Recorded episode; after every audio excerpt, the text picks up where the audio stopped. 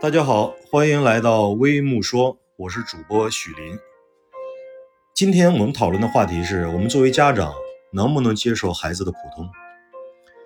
一谈到这个话题，我刚好两个月前，我的一名初中同学给我打电话，问了我同样的一个问题。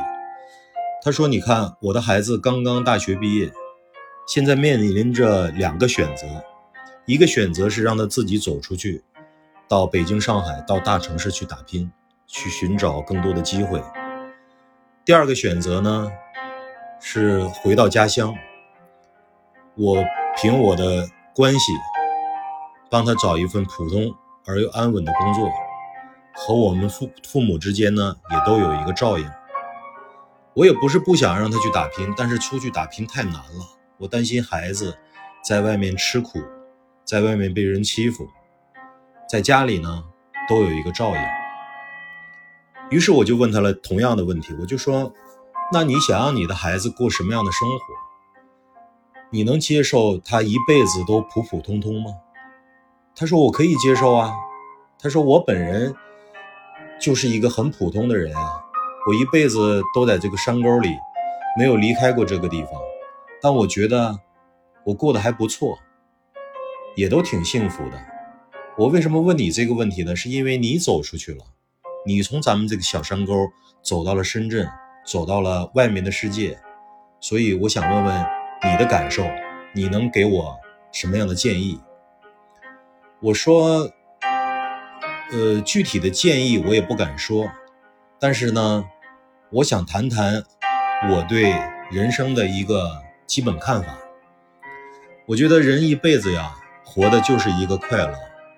如果你一生都能够达到一种非常快乐的境界和心情，那我相信你的人生在客观世界的角度上，在世俗的角度上，可能并不成功，可能很普通，但是我觉得你已经做到了非常不平凡的一生，因为你时刻的在你的一生当中都能保持到一个快乐平静的内心。但是呢？我们深一步再说，一个人凭什么能够感觉到快乐呢？实际上是一种感觉，是一种内心的平衡感。我们说人的平衡分五个境界，第一个境界叫高处平衡，什么意思？我们看看那些成功者，啊，马云啊，马化腾啊。比尔盖茨啊，他们是在人生的高处，他们这一生付出了巨大的努力，最终得到了丰厚的回报。他们几乎走上了人生的巅峰，他们内心是平衡的，因为他们领略过高处，他们得到过常人没有得到的回报，所以我们说他们的幸福感是我们能够感受到的。所以这种人叫高处平衡。还有第二种人叫低处平衡，什么意思？就是他并没有达到很高的人生高度，没有钱，没有大房子，但是他能够很平静的、安安稳稳的过自己的小日子。但从某种意义上来说，我认为能做到低处平衡的人，比高处平衡的人更难。为什么？因为这样的一种人生境界和态度，并不是每一个人都能做到的，甚至我都不认为一个从来没有离开家乡的人，没有见过外面世界的人，他能够真正做到内心平静的永远的快乐。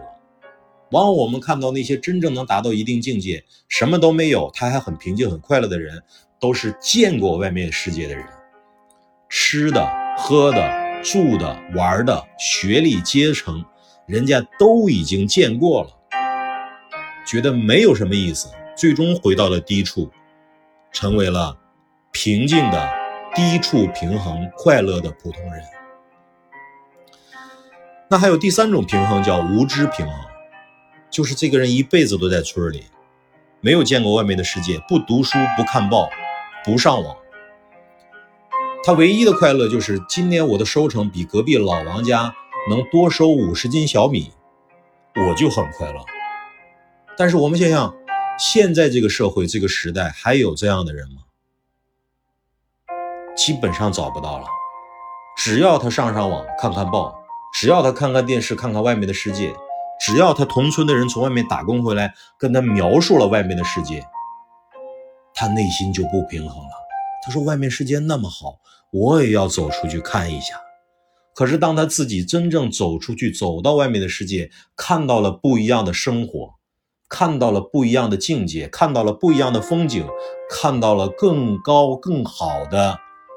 人生状态的时候，当他回到自己的小村庄的时候，他将不再平衡。他心里会想：你看看人家过的是什么日子，而我一辈子都窝在这里。还有第四种平衡叫低处假平衡，这是一种什么样的状态啊？这在我们芸芸的众生中占很大一部分，尤其是像我的家乡那种小。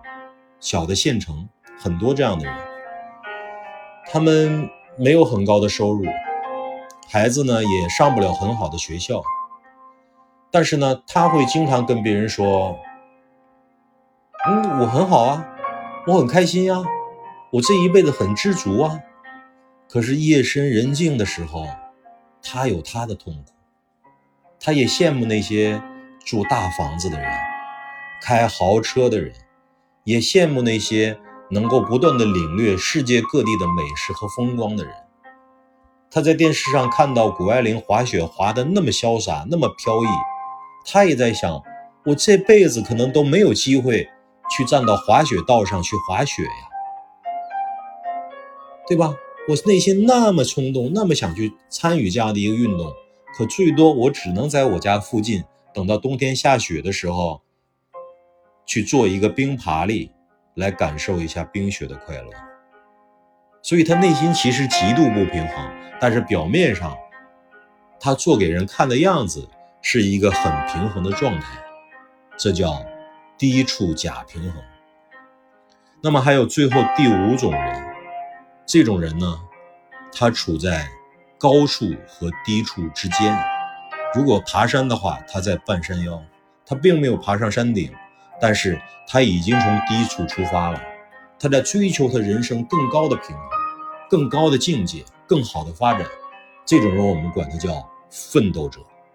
他知道自己内心不平衡，他要追求那些更加美好的东西、更加美丽灿烂的风景、更加高的人生境界。他在不断的追求、不断的努力、不断的冲击。那有人说那多累啊，是。可能作为一个奋斗者，在奋斗的过程中，我们看上去非常的辛苦，非常的累，但是他心中是有一个希望的。即便最终我们通过我们的努力，我没有达到人生的高处，但是我做到了对我自身内心有一个真正的交代。我努力过，我奋斗过，最终即便我没有达到人生的最高点，但是我也比那些没有奋斗过的人。过得更好，我也会在有一天实在干不动七八十十岁的年纪的时候，我回首往事，回首这一生的时候，我也会欣慰地告诉自己，我这一生没有懈怠过，没有浪费过哪怕一分钟。所以我跟我的同学反过来就说，我就说，你看看，你希望你的孩子处在人生的哪一种境界里呢？人是环境下的产物。如果今天你让他回到咱们的家乡，咱们家乡绝大部分人都是低处假平衡的人，他百分之九十的大概率会被身边的人所影响，成为一个低处假平衡，羡慕很多东西，想得到很多东西，想达到更高的境界，但是还要掩饰自己的内心，跟别人说我还行啊。我过得不错呀，所以他大概率会被影响成这样的人。但是如果说今天你鼓励他，你希望他成为一个最终能成为高处平衡的人，他去哪里呀？你要把他送出去，让他成为一名奋斗者。哪里奋斗者最多？北京啊，上海啊，深圳啊，纽约呀，只有把他放在奋斗者居多的环境里，他才有可能大概率成为一个不断成长的、追求高处的奋斗者。那么反过来，你问我，我到底能不能接受孩子的普通？我可以斩钉截铁地回答：我能够接受我孩子一生都普通，但我绝接受不了他这普通的一生中没有去追求过，没有去奋斗过。我不追求这样的普通孩子，我追求的是经过了努力的奋斗、努力的追求、努力的成长，最终还是普通的一生。我倒觉得这是一个非常幸福的一生。所以，各位听友，你能不能接受你孩子的一生都很普通呢？你对我这样的一种思维方式，这样一种对普通的理解，有没有不同的想法和想要说的话呢？如果有的话，可以在评论区给我留言，我们接着探讨。